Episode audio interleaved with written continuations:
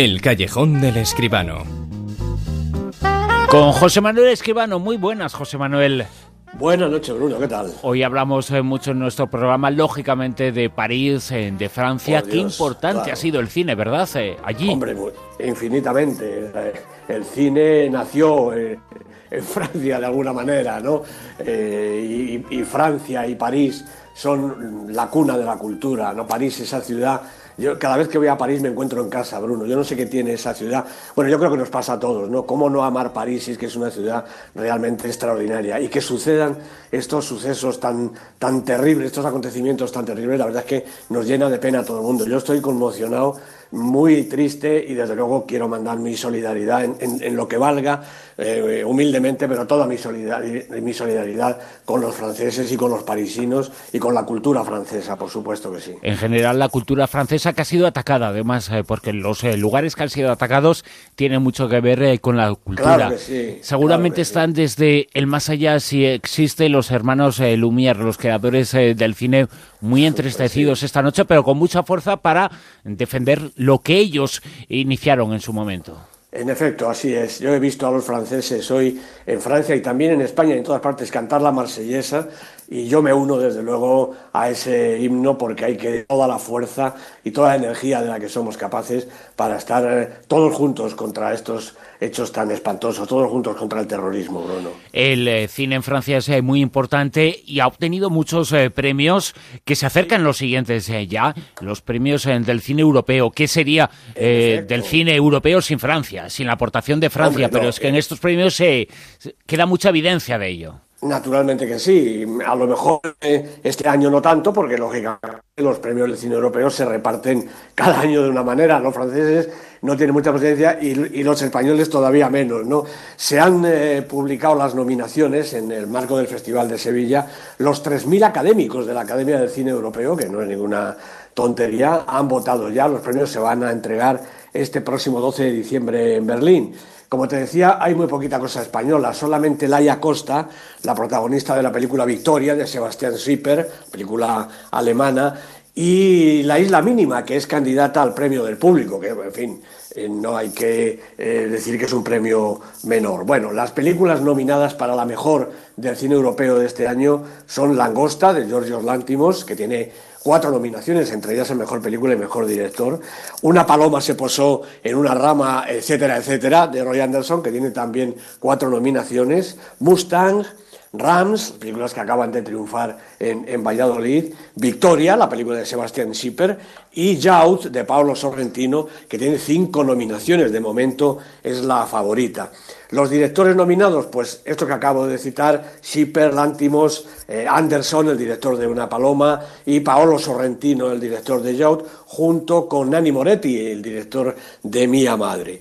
Los nominados a la mejor eh, interpretación pues son junto con Laia Costa, Margarita Bui, Charlotte Rampling, la veterana y extraordinaria actriz, Alicia Vikander, eh, esa especie de robot delicioso de ex máquina, y Rachel Weisz.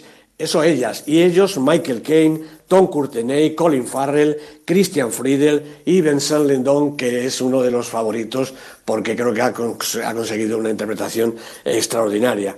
Esto en cuanto a los premios del cine europeo, porque en casa los Goya también se van anunciando ya. Este año van a competir 143 películas, 35 más que el año pasado, 143 películas estrenadas durante el año 2015, es decir, que ya se cuenta también con las que falta por estrenar, pero tienen anunciado su, su pase por las pantallas. ¿no? Eh, hay 75 películas de ficción, 63 documentales, que yo creo que esto explica perfectamente el aumento en el número de películas, porque los documentales están sufriendo, o están viviendo, mejor dicho, un auge extraordinario, y cinco películas de animación. 117 son guiones originales, 16 son adaptaciones y hay nada menos que 66 óperas primas. Yo creo que esto, junto con los documentales, es un dato verdaderamente relevante. También hay 35 cortos y luego 122 películas europeas que entran en la competición. Todo se sabrá el día 6 de febrero y se sabe ya que el Goya de Honor va a ser para Mariano Zores, un director y guionista que ha hecho en su carrera muchísimas películas y todas malas. Debe ser esto lo que ha llevado a los académicos a conceder el premio este año, a ver si se anima. El super10.com es eh, la web, la página web en la que está la información, toda la información que pocas veces han colado en esa lista. Ahora vamos con la de esta semana que pocas veces han colado películas eh, de Mariano Zores, ¿no? Ay, yo, yo no me acuerdo de ninguna, Bruno, sinceramente. Bueno, el super10.com lo recomendamos a todos nuestros oyentes y ahora vamos con esa lista, con las 10 eh, películas más importantes en el mundo de la taquilla, de la crítica, del público. Vamos con la lista ya. ¿Qué sitúa esta semana en el puesto número 10? Pues mira, una película española, pero realmente una película estupenda. La última de Fernando Colomo, Isla Bonita se llama, la protagoniza el propio Colomo junto con Lilian Caro y un buen número de intérpretes más. Primera semana en el Super 10. En el 9. También primera semana para El Becario, la película de Nancy Myers con Anne Hathaway y Robert De Niro. Robert De Niro es el becario de Anne Hathaway. Estas cosas pasan en el cine. También primera semana. La fábrica de los sueños, eh, evidentemente sería un sueño además eh, de él, no sé si de ella, pero de él con toda seguridad, ser el becario. seguro, sí. En el puesto número 8. En el 8 está Hotel Transilvania 2, dirigida por Gendy Tartakovsky, la película de animación baja un puestecito en su tercera semana. En el 7. Bueno, la película de la semana, Spectre, como no, la película de, nueva de James Bond. San Méndez es el director, Daniel Craig, Crystal Wall son los protagonistas. Ha hecho 2.700.000 euros de recaudación en su primer fin de semana, 700 y pico pantallas. Me parece que la distribuidora no está demasiado contenta, esperaban mucho más. En el 6. En el 6 está Truman, repitiendo posición, película también española de Cés Guy, con Ricardo Darín, Javier Cámara, extraordinarios los dos, segunda semana en el Super 10. En el 5. Irrational Man, la película de Woody Allen, con Joaquín Phoenix, la encantadora Emma Stones, ha bajado dos puestecitos, siete semanas en la lista. 4. Taxi Teherán, película eh, escrita, dirigida, producida y además interpretada por Jafar Panahi, este director iraní, al que las autoridades de su país no dejan hacer cine y él responde con una obra maestra cada año, cosas que pasan. Tres. De al revés, de Peter Doctor, Ronaldo del Carmen, una estupenda, fantástica película de animación, 17 semanas en el Super 10. En el 2. Bueno, pues se ha caído de lo más alto Marte, se conoce que va declinando la órbita.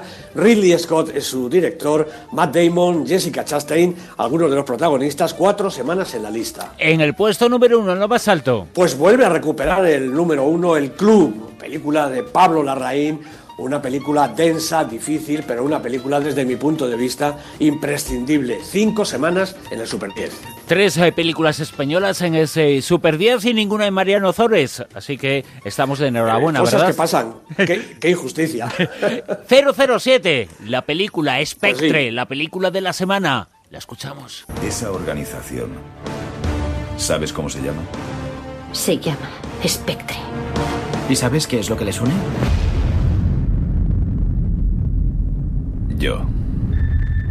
Bienvenido, James. Te has cruzado conmigo tantas veces y fíjate, nunca me has visto. ¿Cómo has tardado tanto?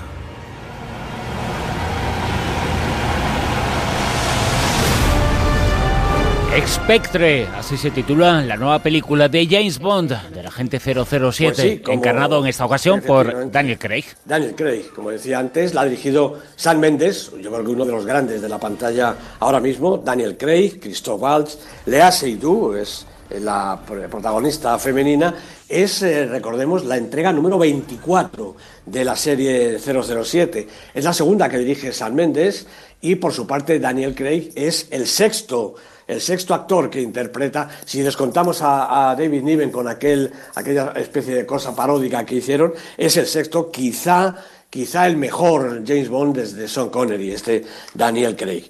Bueno, eh, la estadística es lo que dice, sexto actor, 24 películas, La fórmula lo que dice es que esta película es lo mismo que las demás. Los títulos de crédito con una canción, eh, una canción original para la película, no sé si esta es de las más afortunadas precisamente. Luego se arranca con una aventura, en este, caso, en este caso es en México, en el Día de los Muertos, en el que James Bond eh, trepa por los tejados para enfrentarse a un enemigo. Eh, aquí me dicen que esta eh, secuencia culmina con, una explosión que es récord Guinness, la explosión más grande jamás filmada en una película. No sé si esto tiene mucho que ver con el cine, pero realmente dicen que es un récord Guinness. Bueno, después de esa aventura, como pasa siempre, pues empieza de verdad la película. James Bond eh, vuelve a, Londres y entonces le regañan. Eh, por haberse ido allí sin permiso y hacer alguna barbaridad. James Bond está muy cuestionado por sus superiores y a la vez en esta película tiene que enfrentarse a su enemigo, yo creo que el más poderoso de la serie, el malvado Oberhauser, que es algo así, pues como la suma y el resumen de todos los villanos a los que se ha enfrentado James Bond.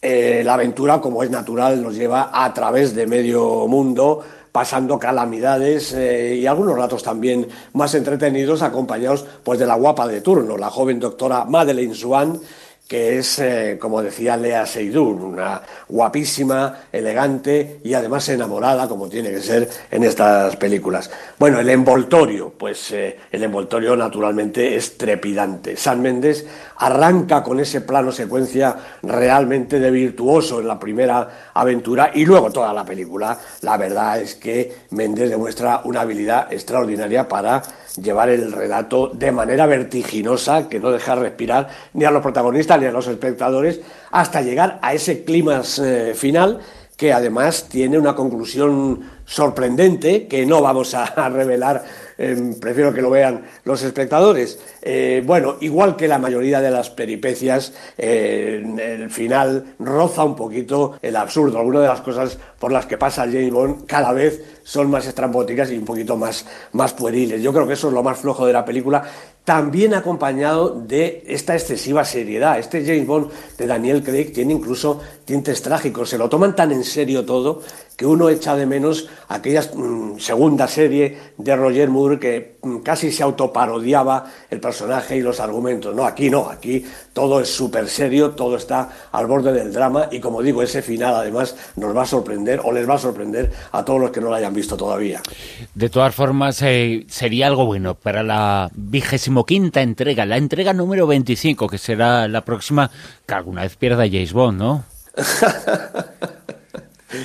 la única vez que le he visto perder a James Bond, yo creo que fue aquella vez que se casa. Recordemos que James Bond se casó una vez y mataron, le mataron a la mujer. Entonces, aquello sí que verdaderamente fue un disgusto serio. En todas las demás, por muy grave que se ponga el asunto, siempre encuentro una manera de escapar, como digo algunas veces, rozando un poquito lo inverosímil, o casi todas las veces. Spectres, la nueva entrega de James Bond del Agente 007, con José Manuel Esquivano, la película de la semana. José Manuel, nos escuchamos el próximo fin de semana. Efectivamente, aquí estaremos.